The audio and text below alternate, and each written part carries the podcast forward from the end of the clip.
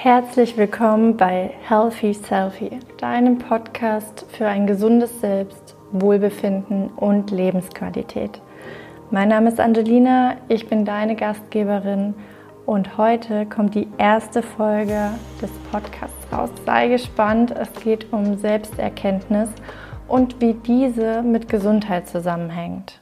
Die Folge ist für dich super interessant, wenn du gerade am Anfang stehst und dich immer mehr mit dir selbst beschäftigst, wenn es dich interessiert, warum es auch einen Einfluss auf deine Gesundheit hat und auf dein Umfeld dein, und die ganze Gesellschaft, wenn du dich mit dir beschäftigst. Aber es ist auch was für dich, wenn du schon genau weißt, wer du bist und dich einfach nochmal damit beschäftigen möchtest, welche Auswirkungen es eigentlich auf dein Wohlbefinden hat. Vielleicht merkst du da schon einiges, vielleicht ist dir andere, sind dir andere Aspekte noch nicht so bewusst. Also lass dich da gerne inspirieren, bleib offen und ich freue mich auf eine schöne Folge mit dir. Ja, dann lass uns doch noch mal zu Beginn einsteigen und darauf schauen, was ist denn eigentlich das Selbst? Das Selbst gliedert sich psychologisch gesehen in das Selbstkonzept, die kognitiven Aspekte deines Selbst, also das, was du über dich denkst, was du kannst, und das Selbstwert, was so den emotionalen Part ausmacht. Also das Selbstkonzept ist sehr rational, also sehr klar, ohne Bewertung. Ich habe in Mathe eine 5 zum Beispiel. Das Selbstwert dann sagt, also bewertet das Ganze und sagt dann, das ist schlecht. Also das sind so die Aspekte, die Oberkategorien. Und darunter fallen dann natürlich noch die ganzen Facetten wie das Selbstbewusstsein, das Selbstbild. Denkst du positiv oder negativ von dir? Erlebst du dich als aktiv handelndes Mitglied, also als selbstwirksam, sagt man dann? Hast du das Gefühl, du hast einen Einfluss auf das, was du tust? Und kannst du gut mit dir umgehen? Bist du fürsorglich mit dir und achtest du deine Werte und deine Einstellung oder handelst du dauerhaft gegen dein Selbst? Und ich denke, das ist ganz wichtig, zu Beginn das einmal für sich aufzudröseln und zu gucken, okay, welche Facetten sind es eigentlich bei mir, wo ich mir noch mehr Erkenntnis wünsche. Ja, viele sind da schnell beim Selbstbewusstsein, dass sie sagen, okay, ich möchte noch tougher nach außen hin auftreten, meine Werte vermitteln, ich selbst sein und das merke ich einfach, das kann ich noch nicht so umsetzen. Und da würde ich mich gern noch besser kennen, um das zu schaffen. Und da aber auch wirklich von mir schon mal der Hinweis, ein selbstbewusstes Auftreten muss nicht sofort heißen, dass du tough und hart und ja, sehr männlich bist, sondern es kann auch sehr empathisch sein, indem du auch deinen Gegenüber verstehst und nachvollziehen kannst und dann in deine Kommunikation diesen diesen Mehrwert für den anderen auch auf, einbaust, indem ihr zwischen deinen Werten und sein oder ihren Werten ähm, einen Kompromiss findet. Und auch das ist Selbstbewusstsein, denn du bist dir deiner Werte, deines Seins bewusst und kannst das kommunizieren. Und das, die Art, wie das kommuniziert wird, darfst du entscheiden. So, das nur als kurzer Exkurs. Und da sind wir eigentlich auch schon so ein bisschen bei dem Hauptschwerpunkt dieses Podcasts, denn es geht hier nicht um die Selbstoptimierung. Also wenn du das Intro gehört hast, dann weißt du das schon. Meine Philosophie ist es auf keinen Fall, dass du dich noch mehr anpasst, dass du hier geht es wirklich darum, dass wir schauen, ja, wie kannst du dein, deinen wahren Wert und dich so akzeptieren, wie du bist, mit allen Höhen und Tiefen, dich nach außen hin bewusst und stark zeigen, zu dir stehen Dinge loslassen, die dir nicht mehr dienen und einfach ins Vertrauen gehen, dass das Leben, so wie es ist, dir Herausforderungen schenkt, die du bewältigen darfst, um zu deinem Selbst zu finden. Und ja, vielleicht triggert dich diese Aussage jetzt auch, vielleicht hast du schon viele negative Erfahrungen gemacht und es ist dir nicht so ganz klar oder der Sinn ist in vielen Sachen nicht so ganz klar für dich und das kann ich verstehen. Ich habe ganz lange auch so gedacht und diese, dieses Umdenken und immer wieder zu schauen, okay, wo liegt hier der Sinn für mich? Was darf ich noch genauer angucken, welche blinden Flecken habe ich vielleicht noch, welche Aufgaben werden mir immer, immer wieder gestellt und was sollte ich vielleicht jetzt gerade mal anders machen, was ich sonst die letzten Jahre immer gleich gemacht habe. Ich denke, da liegt ein riesengroßer Schatz drin, den wir alle dankbar annehmen dürfen. Und vielleicht kennst du selbst deine Bedürfnisse schon, kannst die gut kommunizieren, bist zufrieden mit deinen Gedanken, mit deinen Gefühlen, kannst die gut einordnen. Dann schau hier drauf, nimm den Mehrwert für dich mit, was du damit schon Tolles bewirkst in deinem Umfeld für dich und für die Gesellschaft. Und wenn du sagst, boah, ich habe eigentlich noch keine Ahnung, wer ich bin, im Moment steht mir der Kopf sonst wo, ich fühle mich so ein bisschen lost und meine Gefühle sind absolutes Chaos.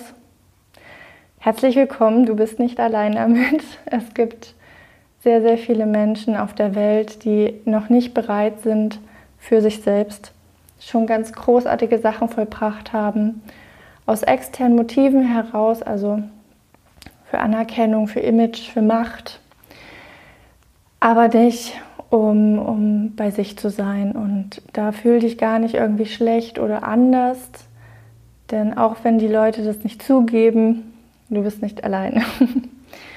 Und dass der Großteil der Menschheit sich noch nicht so richtig mit sich beschäftigt hat, das liegt ganz einfach an unserer Geschichte. Wenn wir einfach mal jetzt nur für Deutschland schauen, dann fällt auf, dass der Punkt Selbsterkenntnis bei sich sein, nicht bei der Gruppe sein, ja auch ein, die Konsequenz nach sich ziehen könnte, dass du vielleicht anders bist als die Menschen um dich herum. Und wir alle haben das Grundbedürfnis der Zugehörigkeit. Wenn du dich jetzt mit dir selbst beschäftigst und da vielleicht genau das feststellst, boah, ich passe eigentlich gar nicht zu den Leuten hier in meinem Umfeld und irgendwie bin ich anders, ich habe es schon die ganze Zeit gespürt, aber wenn ich es jetzt auch noch lebe, werde ich vielleicht ausgestoßen, dann erfüllst du dieses Bedürfnis der Zugehörigkeit nicht mehr. Und früher, das ist in uns drinne, hieß Zugehörigkeit die Sicherung deines Überlebens. Und das Angepasstsein an die Leute um dich herum sichert dir die Zugehörigkeit zu einer Gruppe. Also sei da gar nicht irgendwie böse auf dich, dass du es bis jetzt noch nicht geschafft hast. Das ist einfach in uns drin. Es ist wie eine Art Instinkt, dass wir überleben wollen und uns da lieber anpassen, als uns so zu zeigen, wie wir sind, denn wir könnten ja anders sein und dann gehören wir nicht mehr zum Rudel und dann kommt vielleicht der Säbelzahntiger um die Ecke und frisst dich auf.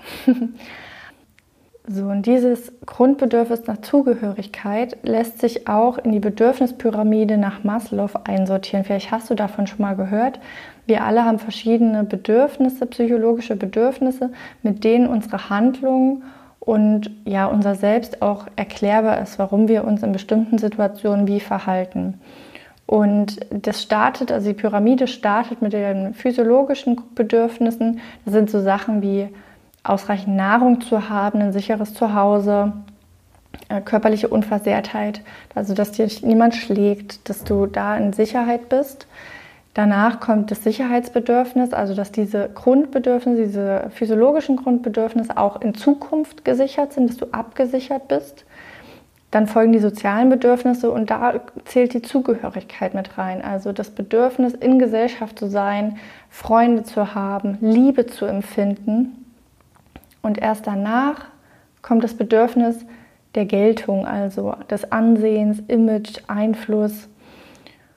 Und sind all diese Bedürfnisse gestillt, steht an der Spitze von Maslow die Selbstverwirklichung, also die Entwicklung der eigenen Persönlichkeit. Und da können wir die Selbsterkenntnis mit reinzählen. Also du siehst, bevor du bereit bist, auf dich selbst zu gucken, gibt es viele Bedürfnisse, die erstmal erfüllt sein müssen und die auch wichtig sind, einfach, dass du den Rahmen hast und dass du dir die Zeit nimmst. Und vielleicht denkst du jetzt gerade, ja, ich, ähm, für mich ist das komplett normal, dass ich mich mit mir beschäftige. Warum kann das nicht auch XYZ? Warum machen die das nicht? Ja, die sind einfach von ihren Bedürfnissen auf einer ganz anderen Ebene. Da geht es noch gar nicht darum, jetzt mal vom Ego wegzutreten, dass die Macht nicht so wichtig ist, sondern ähm, also bei sich anzukommen, sondern bei denen geht es dann darum, erstmal Macht zu empfinden. Vielleicht haben sie noch nie für sich äh, dieses, das Bedürfnis nach Durchsetzung zählt damit rein. Also, dass sie nie das Gefühl hatten, ich konnte mich irgendwo durchsetzen. Und dann ist es natürlich, wie soll ich dann aus dieser Position wieder zurücktreten, um nur wieder bei mir zu gucken? Denn ich muss ja irgendwie erstmal das Gefühl der Anerkennung und Macht aufgenommen haben, weil es ein normaler Entwicklungsprozess ist. Ja. Also du siehst, die Bedürfnisse sind da sehr klar auch nach diesen animalischen, körperlichen und immer weiter zum Verstand hin, zu dem Rationalen, also wo will ich zugehörig sein, um dann eigentlich wieder ins Herz zu kommen. Selbstverwirklichung hat sehr viel einfach mit deinem Herzempfinden zu tun. Wo fühlst du dich wirklich richtig erfüllt? In welcher Tätigkeit? Mit welchen Menschen? An welchen Orten? Da geht es nicht mehr darum, die Sicherheit zu wahren, sondern wirklich ein tiefes Gefühl ja, des Wohlbefindens zu erhalten. Wenn du dir jetzt einfach also mal vorstellst, du lebst die ganze Zeit sehr angepasst und ich denke, jeder von uns hat diese Erfahrung schon mal gemacht, dass wir vielleicht zu einer Arbeit gehen mussten, die uns nicht so gut gefallen hat und da Aufgaben erledigen, die eigentlich gar nicht unserem Menschentyp entsprechen. Vielleicht auch Arbeitszeiten durchziehen, wo wir uns überhaupt nicht mit wohlfühlen. Oder vielleicht warst du auch mal mit einem Menschen zusammen, der dir eher geschadet hat, als dir gut getan hat. Und du hast da noch Wunden in dir. Und dieses Anpassen dann an irgendwen anders, nur um der Person, dem Chef, wen auch immer, Partner zu gefallen, erzeugt natürlich in dir Stress, denn du kannst ja dich gar nicht entfalten, nicht mehr entspannen, du bist immer auf der Hut und angespannt, oh Gott, was könnte jetzt der andere denken, machen, verlässt er mich, bleibt er bei mir, denkt er schlecht von mir. Das erzeugt einen enormen Stress in deinem Körper, was mit der Zeit zur Erschöpfung und auch Krankheit führen kann.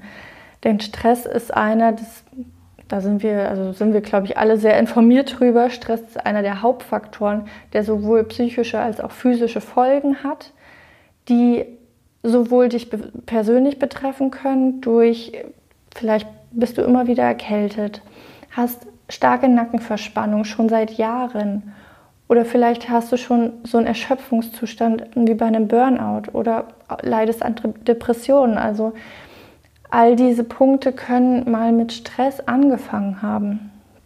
Vielleicht hast du Ängste, die du nicht mehr so gut nachvollziehen kannst. Also guck da einfach mal für dich hin und schau mal, vielleicht hängt es genau mit diesem Punkt der Angepasstheit zusammen. Ich sage jetzt nicht, wir sollen alles Rebellen werden und da ähm, ausbrechen, denn vielleicht passt es ja auch für dich. Vielleicht ist das Leben, was du gerade führst, genau richtig. Und es ist nur ein Konflikt mit einer Freundin, wo du dich sehr anpasst. Also schmeiß nicht dein ganzes Leben über den Haufen, sondern guck einfach mal für dich, okay, wo lebe ich noch nicht meine wahren Werte, wo passe ich mich noch sehr stark an und vielleicht kannst du das ja in dem Lebensbereich verändern. Dann hast du natürlich einen Einfluss auf dein Umfeld. Also es ist ganz normal, wenn du bei dir bist und dann verändert sich ja auf einmal ganz viel. Du strahlst andere Dinge aus, du lebst deine Werte, du kommunizierst vielleicht mit Menschen anders. Das hat einen Einfluss auf dein Umfeld, das hat einen Einfluss auf dein Familiensystem.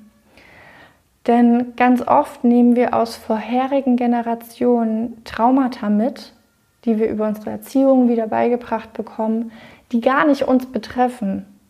Wo vielleicht deine Mama mit deiner Oma Ärger hatte und deshalb wurde das auf dich übertragen. Wir wissen alle, früher waren die Erziehungsmethoden noch mal anders. Leider sind sie bei einigen auch bis heute noch präsent, da, dass da Gewalt an der Tagesordnung ist, dass Gewalt sowohl körperlich als auch verbal. Also es das heißt nicht immer, nur ähm, weil du dein Kind nicht schlägst, tust du ihm dauerhaft Gutes. Also viele Aussagen, wenn wir bei uns nicht, wenn wir uns selbst nicht als wertvoll erachten, fällt es uns auch oft schwer, den Wert in anderen zu erkennen. Und wenn du dann aber ein Kind hast, was sehr selbstbewusst ist und was sich schätzt, das triggert dich natürlich, weil du das bei dir nicht sehen kannst. Und auch wenn es beiläufige Bemerkungen sind, können beiläufige Bemerkungen total verletzend sein. Den tollen Selbstwert und das super Selbstbewusstsein deines Kindes einreißen. Und das muss doch nicht sein. Denn im Grunde genommen, ich spreche nicht gerne von Heilung, weil ich arbeite gesundheitsförderlich und präventiv. Ich habe keine therapeutische Ausbildung oder arbeite da auch nicht in der Therapie.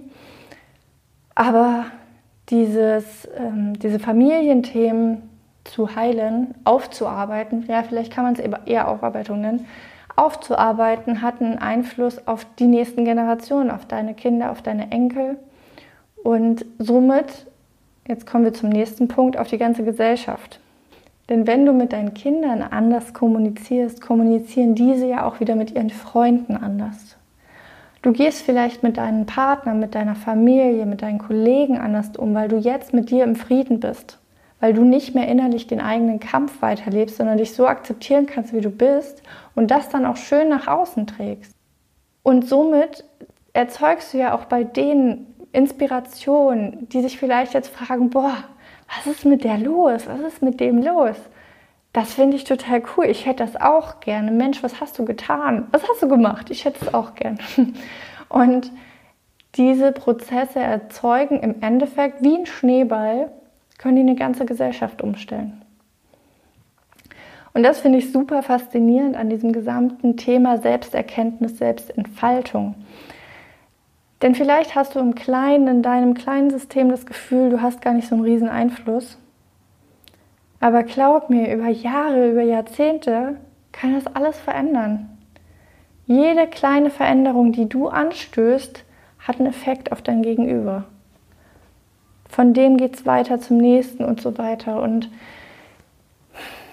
wir können immer alles schön sagen. Ich wünsche mir mehr Frieden auf der Welt. Ich hätte kein, gerne, dass kein Kind Hunger leiden muss. Ich wünsche mir für jeden ein sicheres Zuhause, keine Gewalt mehr für Frauen. Aber auf viele Dinge haben wir einfach direkt keinen Einfluss. Aber das bei uns hinzuschauen und diese Themen ähm, aufzuarbeiten, uns selbst rauszulassen, uns selbst zu zeigen, das kann jeder Einzelne von uns tun. Und ich finde, die Aufgabe dürfen wir dankbar annehmen. Du siehst also, jede einzelne Handlung von dir hat auf verschiedenen Ebenen eine Wirkung. Sowohl bei dir, dass du länger glücklich und gesund leben kannst, dass du dich selbst so zeigst, wie du bist, weniger Stress hast, weniger Anspannung, dadurch deine Energie jetzt für ganz andere Dinge nutzen kannst und da auch auf deine Familie, also auf, auf deinem, in deinem sozialen Umfeld einen Einfluss nehmen kannst, dass auch die sich besser fühlen. Dass deine Kinder zu starken, selbstbewussten Erwachsenen heranreifen, weil sie dich als tolles Vorbild hatten, weil sie immer gesehen haben, dass du zu dir stehst, dass du eben nicht deine Themen auf sie überträgst, sondern offen bist, auch offen bist, von ihnen zu lernen. Und auf der Makroebene, also auf der gesellschaftlichen Ebene, erzeugt es weniger Krankheitskosten, mehr Zuversicht, mehr Vertrauen. Wir haben weniger Stress, weniger Angst, weil du dich natürlich auch als selbstwirksam, also als eine aktiv handelnde Person erlebst und da in der Gesellschaft einen Beitrag leisten kannst. Und auch wenn du jetzt vielleicht sagst, oh, ich kann das für mich einfach noch nicht machen, ich fühle mich einfach nicht stark genug, mich da jetzt für mich, das ist für mich noch keine Motivation, aber vielleicht ist ja die Motivation da, wenn du an deine Kinder denkst, an deine Arbeit oder an deine Gesellschaft. Irgendeinen Motivator haben wir immer. Und es ist auch gar nicht schlimm, weil wenn du dich lange nicht mit dir beschäftigt hast und vielleicht da auch den, dich selbst nicht als wertvoll ansiehst, dann ist es verständlich, dass du sagst, okay, für mich das machen, das treibt mich jetzt eigentlich gar nicht an. Dann fang an, für andere loszulaufen. Gib was zurück und glaub mir, dann kommt die innere Motivation für dich selbst ganz von alleine. Fühl jetzt gern mal nach und ich freue mich immer, wenn du mir deine Gedanken zu der Folge auf Instagram oder auch über meine Homepage www.angelina-weiß.de schreibst und wir da in den Austausch kommen. Ich freue mich auch über Themenwünsche, die du hast und und wenn dir die Folge gefallen hat, dann hinterlass mir doch gerne eine 5-Sterne-Bewertung. Und jetzt fühle ich erstmal ganz lieb gedrückt, hab eine gute Zeit und ich freue mich, dich auch in der nächsten Folge begrüßen zu dürfen.